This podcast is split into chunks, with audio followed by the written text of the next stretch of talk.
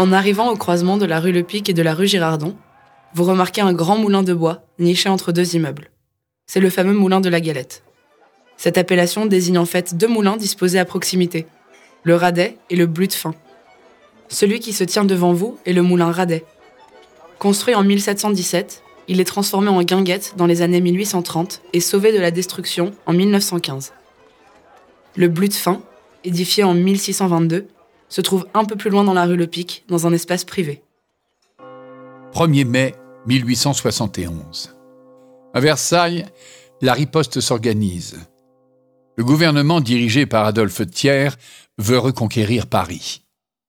L'armée régulière se rapproche de la capitale en attaquant par le sud et par l'ouest. La garde nationale est bombardée à Meudon, à Agnières et à Châtillon. À Paris, les élus communards se divisent. Une partie d'entre eux décide de nommer un comité de salut public, comme en 1793 avec Robespierre. D'autres veulent transformer la ville en forteresse. Ils la couvrent de barricades. On en compte plus de 500.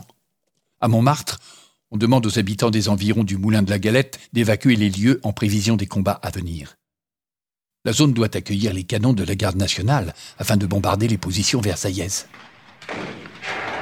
14 mai 1871. Les canons installés près des moulins sont désormais orientés vers l'ouest et commencent à faire feu sur Bécon, Agnières et Gennevilliers pour repousser l'ennemi. La veille, dans la précipitation, les gardes nationaux ont mal réglé leurs canons.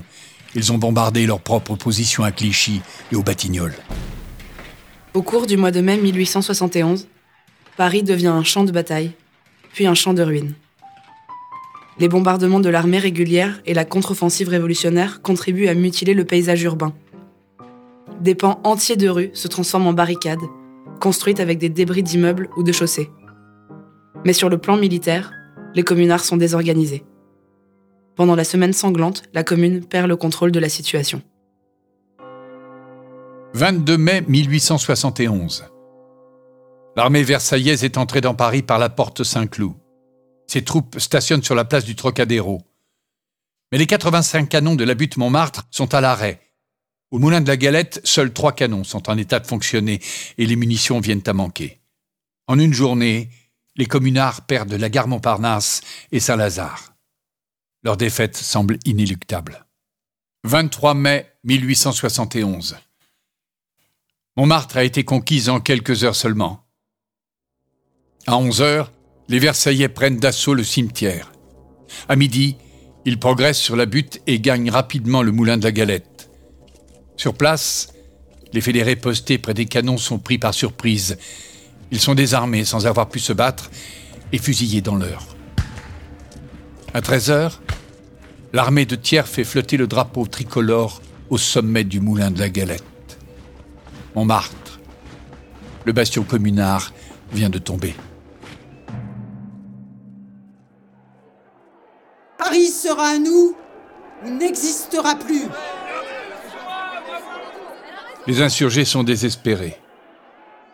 À défaut de pouvoir sauver la commune, ses partisans les plus extrêmes entendent pratiquer la politique de la terre brûlée.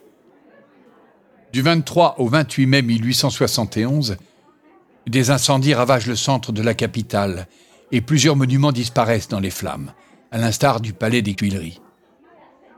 Mais dans les faits, ces dégradations sont plus souvent causées par les bombardements versaillais que par les communards eux-mêmes. Les destructions engendrées par les affrontements de la semaine sanglante rendent encore plus difficile la recherche d'un patrimoine communard. La plupart des traces matérielles ont été effacées avec le temps. Pourtant, il existe un élément de mobilier urbain directement lié aux événements de la commune que l'on retrouve un peu partout dans Paris.